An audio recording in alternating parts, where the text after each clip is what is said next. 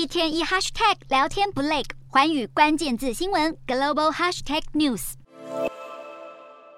马来西亚前总理纳吉日前才刚因为贪污案遭判十二年刑期，而他的妻子罗斯玛随后也因为卷入了弊案，在九月一号遭到吉隆坡高等法院裁定三项贪污罪名成立，判监十年，以及马来西亚史上最高的六十八亿新台币罚金。好，根据报道指出，罗斯玛在超过三百六十间学校的工程合约当中涉嫌受贿，金额合计高达新台币超过十三亿元。尽管他是坚决不认罪，不过法官仍然裁定贪污罪名成立。不过罗斯玛已经表明将要上诉，因此法官裁定在上诉期间以一千多万台币交保候审，坐牢与罚款都暂缓执行。